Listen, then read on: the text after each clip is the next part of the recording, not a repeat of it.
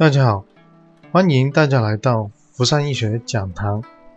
上一节我们讲了家居风水常见疑难问答一，一共讲了十条。这节我们继续来讲疑难二，也一共也是十条。第十一，这间房商铺为什么以门为向？因为这间房啊，大部分呢阳台跟大门是同一个方向的，而且在农村。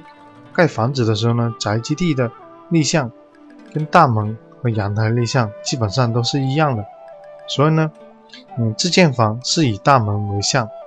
那商铺的话呢，很多时候啊，整个大大门就是它最大的采光面，所以呢，商铺大部分呢也是以大门为向。商品房的话呢，是以大阳台为向。购房选低层还是高层的好？那第十二个问题，因为房子啊，应该是综合考虑，包括它的立向和外面的格局。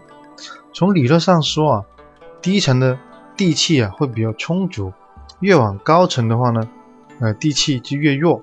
所以一般选择小区的时候呢，嗯，楼层最好不要超过二十层，因为如果从安全方面来考虑啊，中国的消防的云梯啊，好像最高。也没有超过二十层，所以为了安全起见的话呢，我们尽量选不要超过二十层的嗯住宅。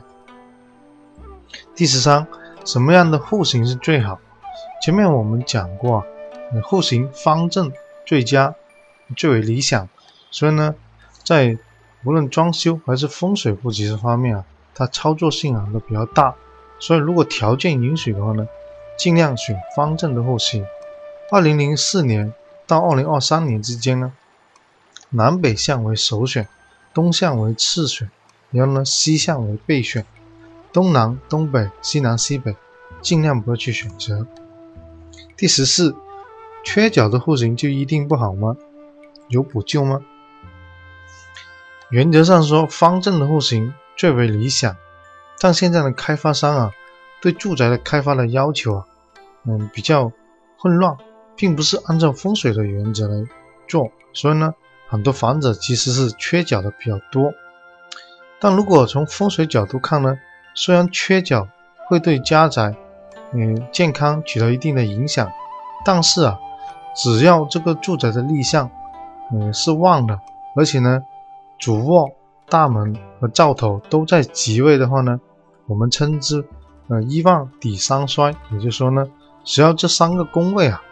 它三个位置都在吉位的话呢，嗯，缺角的话呢，也是可以处理的。补救的方法呢，就按据啊正五行的方法来做。也就是说，如果是正东缺角的话呢，我们就可以放个木木的这个呃植物，或者是放个大盆的植物来补这个正东这个木的气场。这个呢，在缺角的户型里面呢，我们已经讲过。嗯，如果不明白的话呢，可以去回头看看我们的录音。第十五，开门对角是财位吗？嗯，这个问题啊，其实误导了很多人。嗯，开门对角绝对不是财位，或者是说不一定是财位，因为啊，住宅的财位要根据它的立向而定。有的住宅不止一个财位，像子山五向啊，就有三个财位。所以说，大门对角是个很误导人的问题。第十六，大门对阳台是漏财吗？不一定，因为啊，一个家宅有可能有三个财位。如果大门对阳台漏财的话呢，是一种很不负责任的说法，而且呢，很容易误导这个老百姓。所以呢，大门对阳台不一定漏财。第十七，什么情况下财位可以用？嗯，只要财位不设在洗手间，而且呢，财位通风纳气的话呢，都能用。因为财财位啊，最好是采光和通风。原则上啊，悬空风水啊，最喜欢将这个财位设在大门、主卧或者是灶头。特别是二零零四年到二零二三年之间啊，财位如果在灶头的话呢，特别双八星到灶头的话呢，对健康财运特别有利。第十八。假如财位在洗手间怎么办？嗯，条件允许的情况下呢，可以将洗手间，嗯，改成杂物间或者其他用途。嗯，一般如果有一个大房间有两个，嗯，洗手间的话呢，可以把一个洗手间平掉。假如一个北方是个财位的话呢，财位又刚好在北方的这个洗手间，这种情况下呢，如果你有两个洗手间的话呢，可以平掉一个财位，这样子的话呢，财位就可以减少的损失。第十九，如何催旺财位？风水上有个定律：山广园丁，水管财。所以在家居风水里面啊，我们的财位尽量保持通风纳气，然后呢，可以用动水来催旺。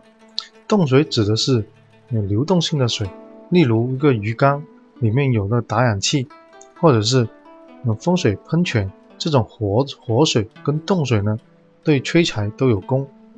死水和静水呢，是对催财无效的，所以我们说啊，嗯，财位的催旺可以放水。第二个情况可以用正五行的方法，因为二零零四年到二零二三年之间建造的房子啊，悬空飞星里面称之为八白为财位，八白属土，所以呢，我们可以用火来生旺这个土，一般可以放红色的地毯，或者是红色的呃中国结，甚至挂个红色的灯笼。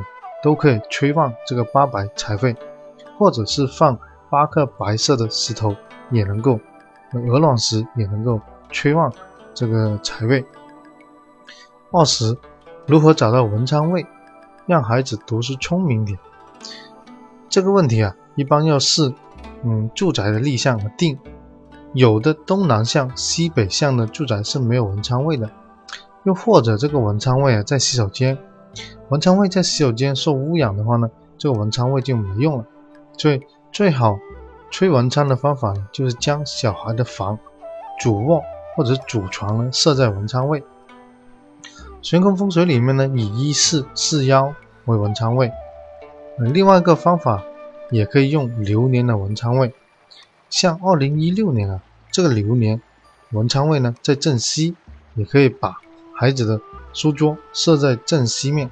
这样子的话呢，对这个文昌读书、文职甚至文秘类的工作都有帮助。所以这节呢，我们就讲到这里。如果你觉得呃我们的音频有用的话呢，希望你能够帮助我做个分享。嗯，谢谢大家。